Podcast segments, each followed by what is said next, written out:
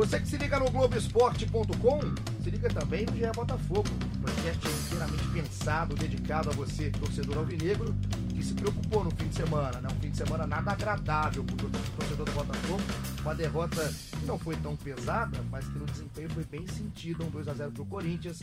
Eu tô aqui hoje, eu sou o Igor Rodrigues, estou com a setorista Emanuele Ribeiro, para justamente repercutir muito dessa, desse jogo, né? Desse Corinthians e Botafogo, mano. Tudo bem? E aí, Igor, tudo bem? Tudo, tudo bem, tranquilo. Prazer ter você de volta. Pô, feliz já. Meu terceiro seguido, né? E como eu falo, com você estar aqui significa que Fred Gomes não tá aqui. Isso é sempre é, é muito bom pra gente também, né? Fred Gomes tá fugindo da gente, né? é um chinelo. Mas a gente ainda, ainda vai pegar ele no pulo ainda. E o Edgar, eu nem falo que o Edgar passa longe aqui da nossa porta, mas hoje com um convidado estreante no nosso podcast aqui do Botafogo, companheiro nosso de Globoesporte.com, Thiago Quintela, que prazer. Fala Igor, fala Manu, torcedor alvinegro, prazer imenso estar com vocês aqui hoje. Tudo bem? Tudo ótimo, apesar da derrota do Botafogo no sábado. É, como você bem disse no início, preocupante, mas acho que dá para tirar alguns pontos positivos disso aí. E hoje vamos falar tudo, inclusive já queria agradecer a participação de todo mundo no Twitter, porque o Globoesporte.com retweetou lá o nicho GE Botafogo e muita gente perguntando justamente sobre o tema que vai ser o nosso tema inicial aqui do nosso episódio 5 do GE Botafogo, que é essa ineficiência do ataque montado pelo Barroca. O Botafogo tem uma defesa até certo ponto equilibrada, não toma tantos gols assim, mas o ataque é um problema. Eu queria já começar chamando você, Manu, e daqui a pouco vou colocar muita pergunta, que tem muita gente perguntando exatamente do setor ofensivo. Mas o que acontece com esse ataque do Botafogo? A gente já falou de Diego Souza praticamente um programa inteiro né, no último episódio, e agora falando mais uma vez do, agora do sistema como um todo. O que, que acontece com esse ataque que hoje formado por Luiz Fernando, pelo Pimpão, pelo Diego Souza? O ataque é hoje o principal desafio do Barroca, né, Igor? O Barroca que chegou com uma proposta de jogo diferente no Botafogo, quer fazer o time tocar mais a bola, o time sair bem com a bola. Tá conseguindo fazer isso, mas o ataque ainda não tá rendendo bem.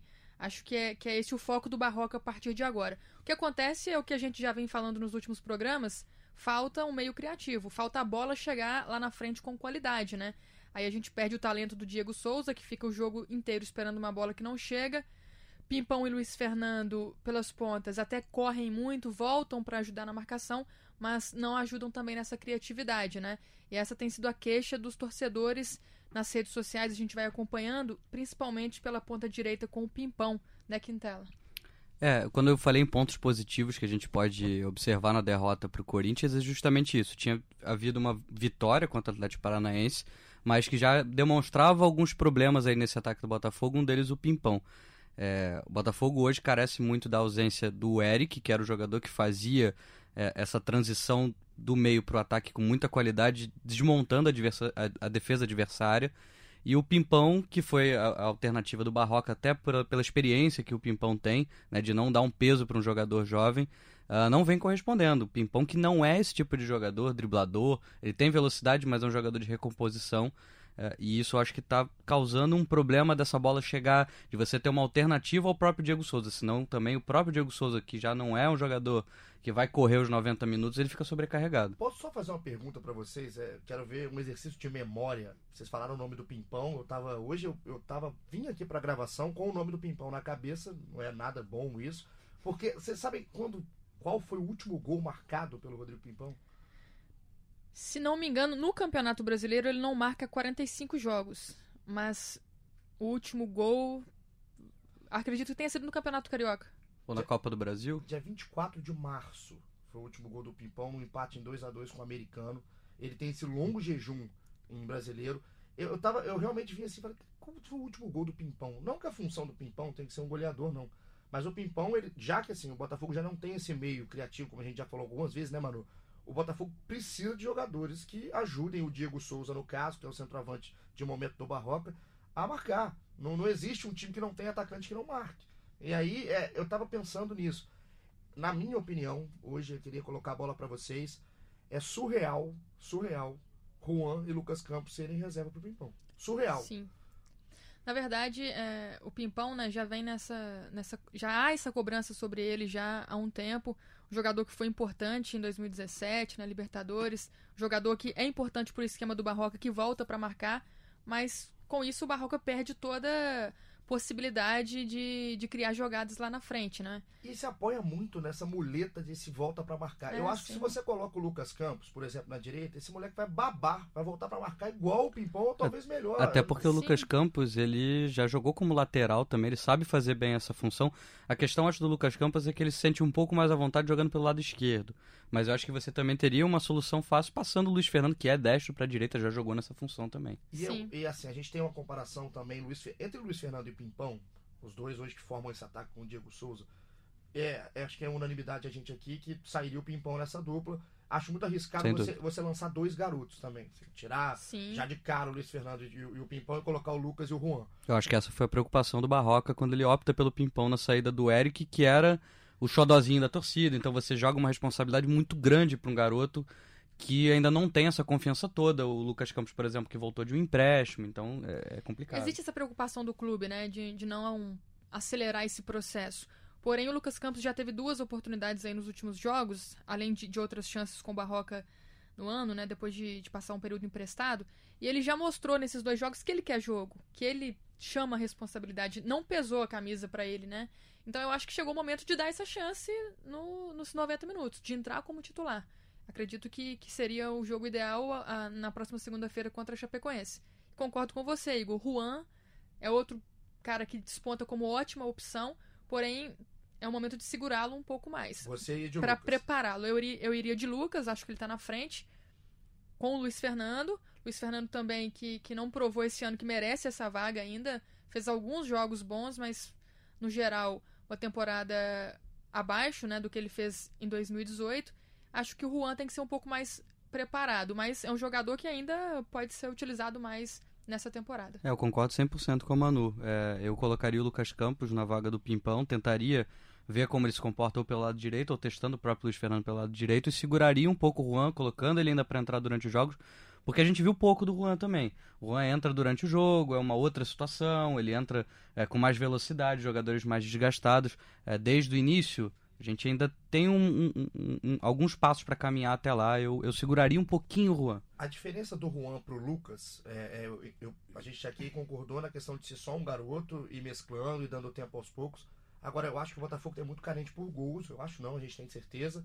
E o Juan, em comparação com o Lucas, o, o Juan tem mais cheiro de gol do que o Lucas. Sim. Acho que o Lucas é mais um cara de velocidade pelo lado para criar essa chance que o Diego tanto precisa no meio. Sim. O Juan, pra gente colocar número, né? Pra quem gosta de números na base, é completamente diferente. Mas ele era o artilheiro do Botafogo na base. Se eu não me engano, no Sub-20 eram 20 jogos com 12 gols. E no Sub-19, que ele teve essa subida, eram 6 jogos, 3 gols. É um cara que fede a gol, igual a gente gosta de brincar. Num curto ou médio prazo, eu acho que o jogador que vai aparecer no Botafogo como esse cara para ser uma solução emergencial, é claro, pro Barroca é o Juan Sim. não o Lucas. Mas talvez, talvez, ele realmente tenha que ser um pouco mais preservado, ganhar mais minutos. Ele entrou, se não me engano, com 25 minutos do segundo tempo contra o Corinthians, mudou a cara junto com o Lucas. A gente vai falar já já do jogo um pouco mais. É um cara muito incisivo. E não sei se, é- se isso vai demorar tanto para essa. Porque a gente também fala, é, né, Quintela? É, tem que ter cuidado para não queimar a etapa, mas também às vezes a etapa tá passando e o Botafogo tá precisando. Sim, às Sim. vezes são dois jogos que mudam tudo, né? Vamos, vamos supor, ele entra num próximo jogo de emergência ali, resolve o jogo, óbvio que ele vai ganhar uma vaga, ou o Barroca vai olhar com outros olhos. Uh, Quando a gente fala em não apressar, é para não criar, às vezes, uma expectativa que o próprio jogador não vai saber lidar com essa pressão. A gente tem o exemplo do João Pedro no Fluminense, por exemplo, que teve uma dificuldade de, de, de assimilar essa pressão, um jogador excelente, assim, fenomenal. A gente teve o próprio Luiz Henrique no Botafogo também, que veio com esse peso lá na, na Série B ainda na época, entrou num jogo, já meteu dois gols, e aí o que, que acontece? O jogador não consegue segurar uma pressão que vem em cima dele ali natural, pela carência de jogadores. E, e, e vê esses números, né? E fica com essa ansiedade grande de ver o cara jogar e acha que o Juan, o Lucas Campos vão entrar e vão resolver a situação do Botafogo. Não é assim também. Porém, todo mundo concorda que não dá pra continuar do jeito que tá, né? Não dá pra gente é, todo jogo vir aqui comentar que o Botafogo criou poucas chances, que Pimpão e Luiz Fernando pouco participaram do ataque, que o Diego Souza ficou isolado na frente apenas reclamando de toda a bola que não chegava. Não dá pra gente continuar assim. E o Barroca tá vendo isso. O Barroca tá sentindo isso, tanto que contra o Corinthians ele viu a ineficiência do time no primeiro tempo e o que ele fez? Mandou Lucas Campos e Juan no segundo tempo, atendendo um pedido da torcida e analisando também que o jogo pedia isso. O jogo pedia velocidade, o jogo pedia um improviso, pedia um contra um e fez bem, né? É, tanto que, que eu falo na, na, análise da partida sobre as chances. No, Botaf no, no primeiro tempo, o Botafogo teve uma finalização. No segundo tempo, com o Lucas e com o Juan, são seis finalizações e três chances reais de gol. E até o pessoal aqui no Twitter, para começar a colocar a galera aqui na nossa discussão, que faz sempre o podcast com a gente, o pessoal da Rádio Botafogo, um abraço pro pessoal da Rádio Botafogo, pergunta se vocês setoristas, né, mano, você, o Fred, o Edgar, se observam o Barroca no treino com outras formações táticas no time. Que a gente fala só de setor criativo, de setor ofensivo, você pode mudar o seu meio campo e melhorar o seu ataque. Ele faz essa variação ou, ou não? É esse time com três volantes, com esses dois abertos pelo lado e o Diego Souza na frente. Não é todo treino que o Barroca mostra time, né? É, geralmente é mais no, nos treinos antes dos jogos. E quando ele monta um time, a gente vê realmente o, o meio de campo com três volantes. Ele opta por essa formação porque ele quer a qualidade no passe, ele quer controle do jogo, né? Posse de bola e ele vê esse meio de campo com três jogadores de, de melhor toque na bola para manter o jogo com ele mas a gente percebe que ele está também procurando esse jogador mais criativo. Não só nos treinos, no próprio jogo contra o Corinthians, ele mandou o Marcos Vinícius a campo. Marcos Vinícius que é, havia feito o último jogo pelo Botafogo só no ano passado, esse ano passou por um período de empréstimo, não deu certo na Chapecoense e voltou. Foi a primeira vez que ele foi relacionado pelo Barroca e o Barroca já utilizou. Quer dizer que ele não está satisfeito também com esse meio de campo sem nenhuma criatividade, né?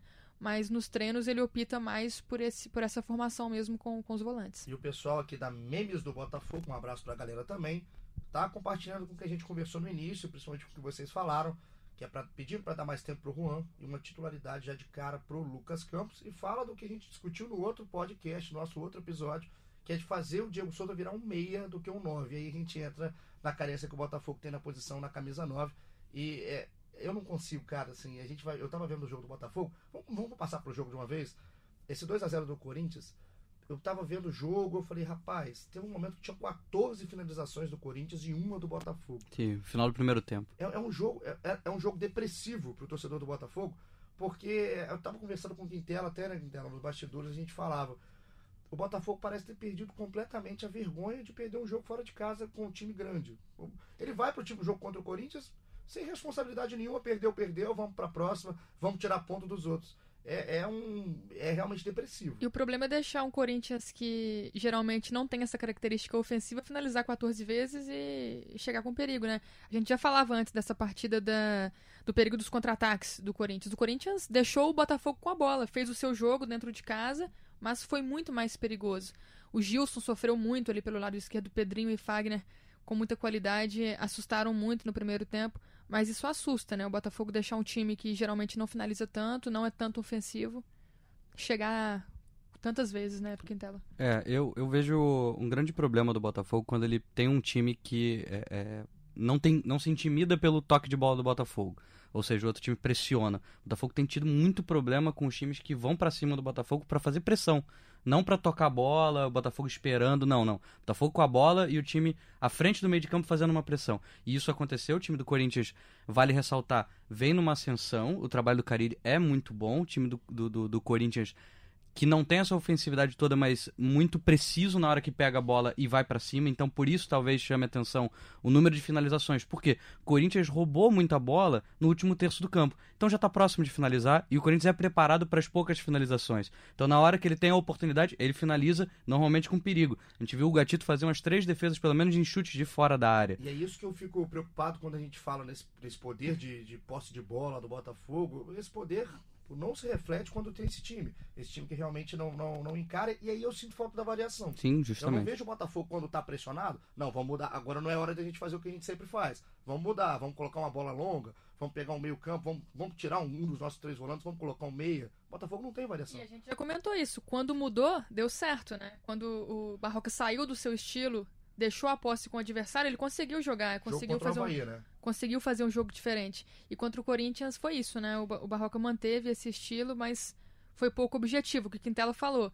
O Corinthians não fica com a bola, mas quando tem a bola é objetivo. E já o Botafogo tem a bola a maior parte do jogo, mas fica ali nos É toques muito laterais. apático, na... Não é muito apático, não. É. É, eu, eu, eu, eu tendo a concordar com o que você falou, não sei se é medo de, de, de, de perder o medo de, de perder fora de casa, não, não- sei, não sei exatamente se é isso. A palavra é, é- é difícil a gente achar. Eu, É, eu acho é. que pra mim, o que eu tenho agora, assim, é óbvio que Bo- eu não tô falando que o Botafogo vai pra Arena Itaquera pra perder o jogo. Claro. Mas o Botafogo, ele não tem, ele perdeu pra mim a vergonha de simplesmente não enfrentar o Corinthians de igual pra igual, porque, sei lá, se a gente não ganhar aqui, a gente vai com a Chapecoense e dá de tudo lá depois. Enfim, é, é, é, é um- o estilo do jogo do Barroca, como não tem variação, como a gente, todo mundo que tava vendo aquele jogo sabia que o Corinthians ia fazer um, dois, toda hora que tivesse a oportunidade. Uhum. E o Botafogo raramente chegaria com o time que entrou em campo. E a gente, quando não tem essa variação, eu fico pensando com a cabeça do torcedor do Botafogo deve ser frustrante ver um jogo desse. É, eu acho que poderia sim ter uma variação. Eu acho que tem que trabalhar um pouco mais nesse sentido, de você ter outras opções táticas. Ah, não acho que tenha sido o problema. Eu acho também que, que às vezes o próprio torcedor do Botafogo eh, espera demais, porque o Botafogo, bem ou mal, se a gente pensar, o Botafogo tá bem na tabela. Como você falou, os resultados do Botafogo são muito bons. Se você pensar que o Botafogo somou pontos contra quase todo mundo que tá atrás dele, contra todo mundo que o Botafogo deveria rivalizar ali. É, é, O Botafogo tem um time, vamos ser bem claro, para brigar na parte do meio para baixo da tabela. O Botafogo não tem um time para brigar pela Libertadores. Na hora que o Botafogo tá em quinto, sexto, sétimo lugar agora, tá ali no meio da tabela, o torcedor do Botafogo se empolga, e quer mais, e quer o Botafogo envolvente, envolvendo o adversário, e o Botafogo não tem essa qualidade técnica, essa característica. O próprio, a gente estava falando agora, o Pimpão, ele não pode ser um jogador que vai decidir um jogo. Ele pode ser um jogador que de repente vai entrar no segundo tempo, é, vai compor. Segurar o jogo. É um né? jogador para compor elenco na Série A do Campeonato Brasileiro. Vamos ser nada contra o Pimpão, tá? Se o Pimpão estiver ouvindo, Pimpão, não tem nada contra você. E até porque É- o Pimpão é... um cara um baita de um profissional. Sim, Sim, profissional, trabalhador. Eu acho que ele é importante dentro do elenco do Botafogo, mas ele não é solução. E hoje o Botafogo tem que tratar o Pimpão como solução pela carência no elenco. Então, assim, sejamos claros, o, o- o trabalho do Barroca, na minha avaliação, é muito bom. Sim. O Botafogo não está, nesse momento, correndo qualquer risco de rebaixamento. A gente não fala nisso, pelo contrário, a gente está falando pra cima. E eu acho isso positivo. É muito bom. Concorda, mano? Pelo elenco que o Botafogo tem, né, Igor, eu acho que, que é um trabalho bom sim. Os resultados mostram que é um trabalho bom. Porém, eu acho que, que às vezes falta ao Barroca admitir que em algum momento ele precisa abandonar ali o seu estilo, abandonar sua- suas ideias para buscar um, um jogo melhor, para buscar um resultado melhor. Ele está insistindo muito nesse, nesse jogo de ter a bola, de ter o controle do jogo. E ele fala né, perdeu para o Corinthians e ele vem e fala que o Botafogo controlou, dominou o segundo tempo. Sim, melhorou bastante em relação ao primeiro tempo, mas acho Não, que não é- dá para dizer que o Botafogo É exatamente aí, nessa, nessa análise do jogo do Barroca em coletiva, que a gente sempre acompanha no Globoesporte.com pós-jogos. A gente tem, a gente tem, a gente tem o pós-jogo com a coletiva do Barroca inteira, o torcedor acompanha na íntegra. E eu fico olhando o que o Barroca fala e eu não vejo o que ele fala dentro de campo. Eu, eu acho o trabalho do Barroca positivo. Positivo. Ele tem muito mais coisa pra gente falar que o Barroca conseguiu tirar um leite de pedra de um time muito, muito carente. O Botafogo tem carência praticamente em todos os setores. Só que o Barroca, pra mim, ele, ele insiste, assim, ele chegou num ponto, ele tava evoluindo até um ponto, ele estagnou. E o time do Botafogo, pra mim, não passa desse ponto. E ele não, não muda o Botafogo pra tentar passar desse ponto exatamente no que a Manu falou, da questão dele não soltar um pouco a rédea do estilo de jogo dele. O Botafogo, pra mim, não tem peça pra fazer o que o Barroca quer fazer.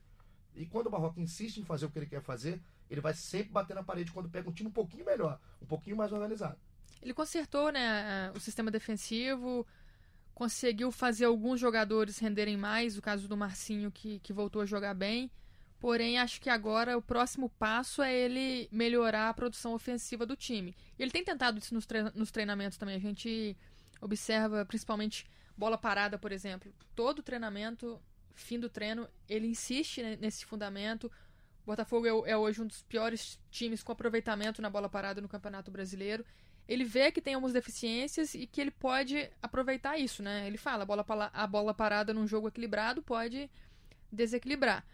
Mas não está conseguindo colocar isso em prática ainda. Acho que muito pelas peças também. Acho que quando ele é, resolver arriscar mais, talvez colocar esse jogador que a gente está pedindo no meio de campo, ou entrar com o Lucas Campos, eu acho que ele vai ter uma, uma grata surpresa e vai conseguir concretizar melhor esse, esse estilo que ele tá querendo impor ao Botafogo. É, eu consigo entender um pouco. É, é porque é meio chato pro torcedor do Botafogo ouvir em filosofia de trabalho. É, é, é, chato, o torcedor quer resultado. É maçante, né? É, o torcedor não quer pensar. Eu acho que o trabalho do Barroca é um trabalho a longo prazo. É um, é um trabalho que tem que ser respeitado o, o tempo dele. É, e pro torcedor isso é muito chato. O torcedor quer o resultado dentro de campo. Mas se a gente for pensar, óbvio que tem que ter variação tática, sim. Mas se você for pensar que o Botafogo ele vinha como um time reativo desde a época do Jair Ventura. Era um time de reação, não era um time de posse de bola, de controle das situações. O time perdeu muito. Você tem um time inferior hoje ao que era. E o Botafogo jogava num, numa forma um pouco reativa no início do ano, se você for pensar. O Botafogo jogava dessa forma reativa e não conseguiu se classificar nem para as semifinais do Campeonato Carioca. Então, assim, o, o, é lógico que o trabalho do Barroca não é espetacular, não é espetacular. Mas ele está tentando implementar um estilo de jogo que, de repente, vamos supor, em 2020, o Botafogo não caindo no Campeonato Brasileiro. Acho que esse é o objetivo do Botafogo, ficar ali, se classificar para a Sul-Americana no ano que vem num outro projeto em que chegam dois, três, quatro jogadores que possam compor melhor esse elenco, que vão fazer um pouco mais de diferença, o Botafogo já sabe como jogar dessa forma. Eu acho que é isso que ele pensa. Eu vejo muito o estilo de jogo, a, a tática em campo, parecida com o que o Guardiola faz no Manchester City.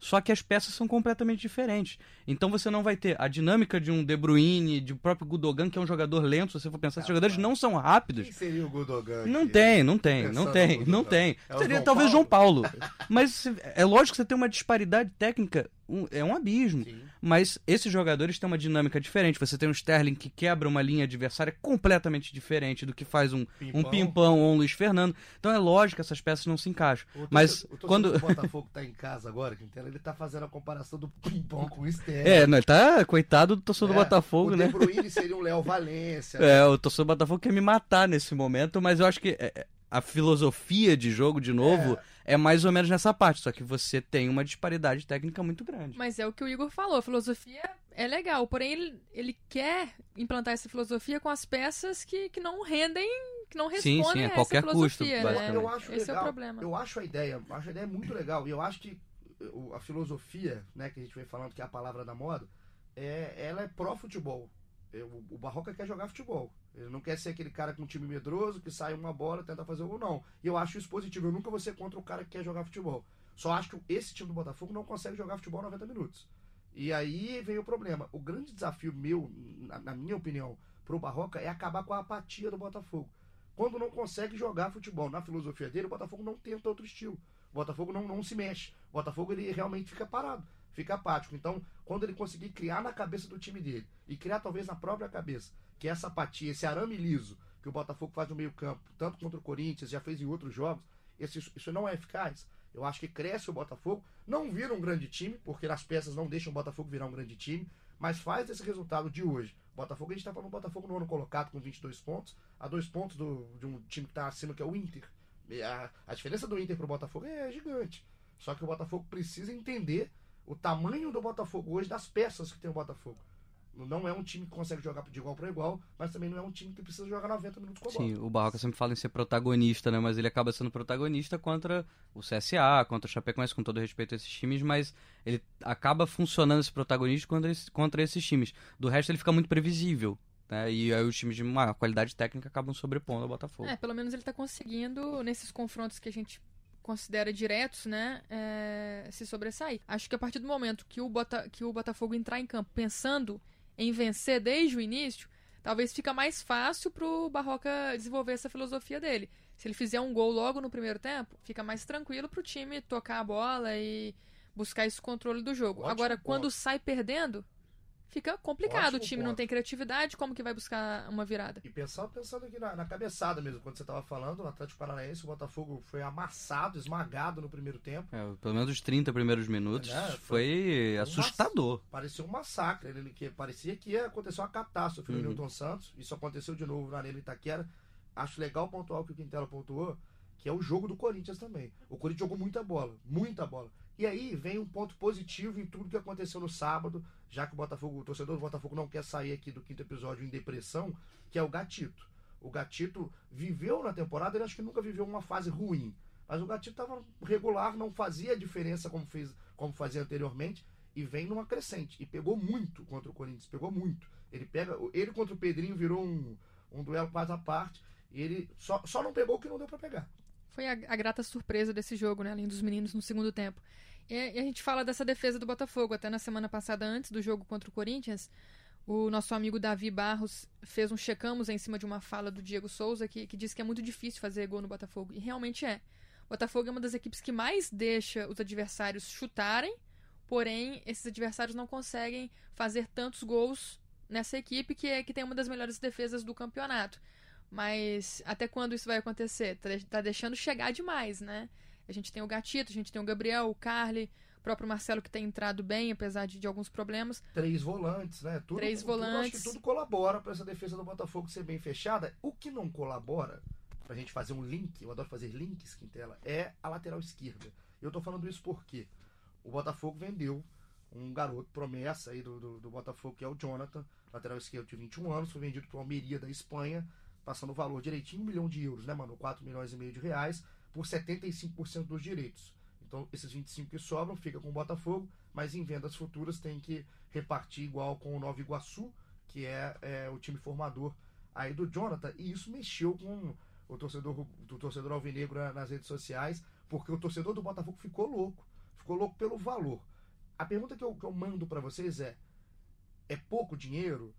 É pela realidade que tem o Botafogo hoje financeira, é, tinha que fazer? Qual que é a cabeça de vocês nessa? Muito pouco dinheiro. O Botafogo de 4 milhões e meio fica com metade, o Nova Iguaçu fica com a outra metade. Dinheiro que já até foi gasto pelo Botafogo para quitar salários de junho, né? Mas pelo potencial do Jonathan, acho que é um jogador que poderia render ainda mais e se desenvolver ainda mais. Acho que, que é pouco dinheiro. O Botafogo tá vendendo o almoço para pagar a janta. É o que acontece nessa situação do Jonathan. Tá precisando de dinheiro, tá precisando quitar seu, seus compromissos. Vai fazer o quê? Quando aparece uma oportunidade dessa, ele nega, daqui a pouco o rombo fica ainda maior, né? É como se tivesse um cano furado na cozinha e outro na sala, só uma pessoa em casa. Ou você, você tampa de cá ou você tampa de lá. Você tem que escolher qual tá vazando menos, né? É complicado, né, Quintela? Porque se você parar para pensar tecnicamente, o Botafogo perde porque não tem um lateral esquerdo à altura. Não que o Jonathan fosse fantástico, não. Mas é um garoto promissor. E é um garoto que chegou a perder espaço. Me incomoda mais quando o Jonathan perdeu espaço antes da, da, da, infecção urinária que ele teve, se eu não me engano, que tirou ele um pouco dos campos, dos gramados. Mas até antes, ele já tinha perdido um pouco de espaço. Talvez era, era a hora de deixar esse moleque jogar. Essa, esse valor de um milhão de euros poderia ser maior hoje. E eu, eu sempre fico mais pensando no futebol. É, perde muito. O, o Gilson, com com todo respeito ao Gilson, é, é, muito, é muita falha. É muito limitado. É né? muito limitado. É, fora que o Gilson é um jogador veterano também. O Gilson não vai, não vai, ter um, não vai ser um ativo pro Botafogo. O Gilson vai acabar o contrato, ele vai sair do Botafogo. O Gilson não vai ter um retorno financeiro pro Botafogo como um investimento. Aqui a gente está falando de quase como uma empresa que está quebrando e começa a vender a cadeira que foi feito por um grande arquiteto por 50 reais, entendeu? É o que o Botafogo está fazendo hoje, quando se livra do Jonathan por pura necessidade é necessidade. O Botafogo não tem de onde tirar dinheiro para pagar os salários, tá sempre recorrendo aos botafoguenses ilustres para poder pagar salário, que é o básico. E aí você vende um jogador com grande potencial, não, não tinha feito nada ainda de muito fantástico, mas vinha uma ascensão, mostrando que tinha algum valor. Realmente, vender por um milhão de euros é, é esmola. Você não vai ver nunca o Flamengo, por exemplo, o próprio Fluminense, talvez, vendendo um jogador por esse valor. É muito pouco. Quanto saiu, o Igor talvez saiba de cabeça, quanto saiu o Léo Duarte do, do, do Flamengo? O Léo Duarte saiu por um bom dinheiro, rapaz, eu não tá na cabeça. Mas assim, a diferença, se você for ver, é monstruosa. O Léo Duarte, é, recebi em alguns grupos aqui uma comparação, né? O Léo Duarte, o Flamengo recebeu pelo Léo Duarte mais do que o Botafogo recebeu pelo Igor Rabelo, Matheus Fernandes, é, é, o Jonathan agora. Os, os, últimos jogadores, assim, se você somar todos, não dá um Léo Duarte. Por quê? O Flamengo tá estável financeiramente. Você não vai chegar lá, oferecer qualquer coisa e tirar aquele jogador de agora, lá. Sabe que é triste, assim, é, você pega um, um garoto quando. É, olha o momento do Botafogo, um garoto como o Jonathan. Ele não conseguiu dar pro Botafogo nem retorno técnico, nem retorno financeiro. O Botafogo vende porque ele está exprimido, ele está na parede, está nas cordas, e se ele não vender, ele vai ter que realmente buscar em outro lugar, e é difícil de achar.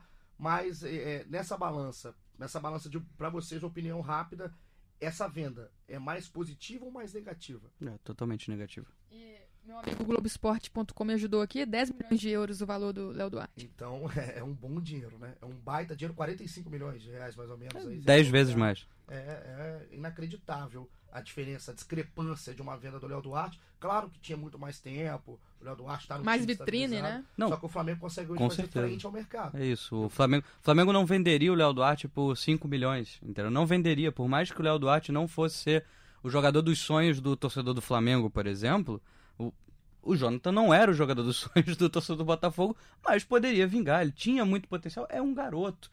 21 anos, né? Precisa de dar, precisa dar tempo para esse garoto para ele poder evoluir. E agora a saída do Jonathan abre espaço para outro jogador da base, que é o Lucas Barros, Muito bom jogador. lateral esquerdo muito bom, vai virar reserva do Gilson. O Gilson tá precisando de uma sombra também. Quando ele substitui. tá precisando de muita sol, tá precisando do guarda-sol, tá precisando de tudo, Gil. Quando o Jonathan teve a infecção e saiu um pouco antes e o- Gilson entrou, chegou a ser aplaudido pelos torcedores no Newton Santos, ah, muito elogiado. Aí o que aconteceu? Acho que ele se acomodou de novo. É aquela coisa assim, torcedor também, torcedor é um barato, como diz o nosso Cauê Rademacher, porque o Gilson, assim, a gente sabe da limitação do Gilson. Então, qualquer coisa que o Gilson faz, que é um pouquinho acima do que ele pode fazer, aí já vira festa, é motivo de mais comemoração. Mas é o que acontece com o Pimpão. Se o Pimpão fizer um gol no próximo jogo, a situação muda, né? Todo mundo vai achar. Esse é o cara, mas é porque você espera menos dele, né? Era muito menos. E, e a gente colocando aqui esse 2 a 0 é, realmente não é um resultado nada para se comemorar, mas na tabela o Botafogo está em nono com 22 pontos. A gente pegando quem está próximo, o Inter tem 24, está em sétimo. O Furacão em oitavo com 22, o Bahia o décimo com 21 e o Ceará o décimo primeiro com 20. O Botafogo está nesse bolo de meio de tabela. E a sequência do Botafogo, mano. Botafogo e Chape na segunda, às 8 horas da noite. Aí na outra semana, no sábado, dia 31, fechando o mês, Internacional e Botafogo, lá no Beira Rio, um, confronto muito complicado. E o Inter vai estar saindo das decisões contra o Flamengo ali nas quartas de final da Libertadores. A gente não sabe qual Inter que vai encarar o Botafogo. E abrindo o mês de setembro, Botafogo e Atlético Mineiro no Newton Santos. Essa é a sequência. Para a gente já encerrando, a gente está aqui finalizando o nosso quinto episódio. Eu só quero deixar aqui é, aproveitando a matéria, belíssima matéria feita pelo, pelo nosso parceiro Fred Gomes, que não tá aqui porque tá digitando com os dedos nervosos em casa, é 20 anos de Série A do Flávio Tênios, preparador de goleiro do Botafogo, e a gente fala tanto que o Botafogo não tem problema no gol, né? Então acho que o Tênios tem, tem muito a ser comemorado pela torcida, ele participou do, Jefferson, do Gatito, trabalhou também em outros clubes, então essa a matéria do Fred, vai lá no globoesporte.com.br Botafogo, Trabalhou com grandes nomes, o Flávio Tênis, o Flávio Tênis, é, Júlio César, você falou Gatito, Jefferson, e realmente essa segurança no gol do Botafogo parte muito desse trabalho excepcional do, do Flávio Tênis. Um abraço para ele e que venham mais anos aí de Série A, porque ele tem caixa para fazer esse trabalho aí no Botafogo. É um grande cara. O Flávio, um abraço pra ele, parabéns pelos 20 anos. Ele tem dois brasileiros, duas Copas do Brasil, oito estaduais. Então, título no currículo do Flávio Tênis não falta e nem a capacidade que ele tem pra trabalhar. Quintela, vamos chegando ao fim. Gostou? Adorei, cara. Muito obrigado pelo convite. Só queria pontuar aí sobre o Flávio Tênis. Também, Pontue. para, pa- também parabenizar ele pelo trabalho fantástico que ele veio exercendo no Botafogo. Ele transformou até o Sidão num grande goleiro. Eu só gostaria de deixar esse ponto aí que o torcedor do Vasco certamente não concordaria com isso, mas o Flávio Tênis faz milagres. Ele sempre faz o goleiro render é, é, 110%. Então é isso. Obrigado pela participação. Volte Eu sempre. que agradeço. Inclusive, vamos fazer um merchan. O Quintela tá aqui falando do Botafogo, mas fala muito é de tênis no Globoesporte.com. É verdade. Faz, faz o seu merchan. É, entra lá no Globo. Você que gosta de tênis, né? Você que gosta também de acompanhar outros esportes além do futebol. é, a gente sempre fala no globoesporte.com.br tênis, acompanha as notícias. Tem também o Dupla Falta, nosso programa semanal quase é, no globoesporte.com e às vezes no Sport TV também. Então, você que gosta de tênis, fica ligado lá. Fica ligado. E eu que sou um fã do Federer, tô sempre ligado com vocês. Obrigado, tá, Quintela? Vou te chamar sempre aqui pela redação. Estarei aqui. E você, Manuzinha, é, volte, né? Eu falei pedir, você já volta agora, já Mais sabe o um, né? de casa, né? Pô, obrigada, Igor. Prazer estar aqui com você, com o Quintela. E vamos que vamos para cima da Chape na próxima semana, para a gente buscar esses três pontos no Newton Santos e aproximar mais da parte de cima da tabela, né? Acho É, que tá. É, é uma, uma meta tranquila vencer a Chapecoense em casa. Então aí, a Manu vem aqui, ela sempre pede ponto, ela faz É, eu ponta, quero ponto, eu quero quer ponto. A Manu tá, né, tá cobrindo o City que o Quintela falou aqui. E eu quero o Lucas Campos em campo também. E, e a gente vai cobrar depois o Barroca se ele vai colocar ou não. Você que se ligou aqui hoje, vai lá no globoesporte.com.br podcasts, acha o GE Botafogo, ouça as edições anteriores que a gente fala, já falava do Diego Souza, já falava do Juan. E também, se quiser saber tudo do Botafogo, você já, você já sabe. globoesporte.com.br Botafogo. Manuzinha vai estar trabalhando incessantemente para levar as notícias. E amanhã tem matéria do Fred Gomes com o Lucas Barros, que é esse lateral aí que vai substituir o Jonathan agora. Então é isso. Já a gente já tem que começar a projetar, né? Não tem mais Jonathan, Lucas Barros é o nome da vez. Quarta-feira matéria no Globoesporte.com. Fica ligado com a gente, semana que vem a gente está de volta e caso aconteça algo no meio da semana extraordinário, a gente também volta. A gente trabalha pra caramba. Fica ligado com a gente. Até mais, um grande abraço.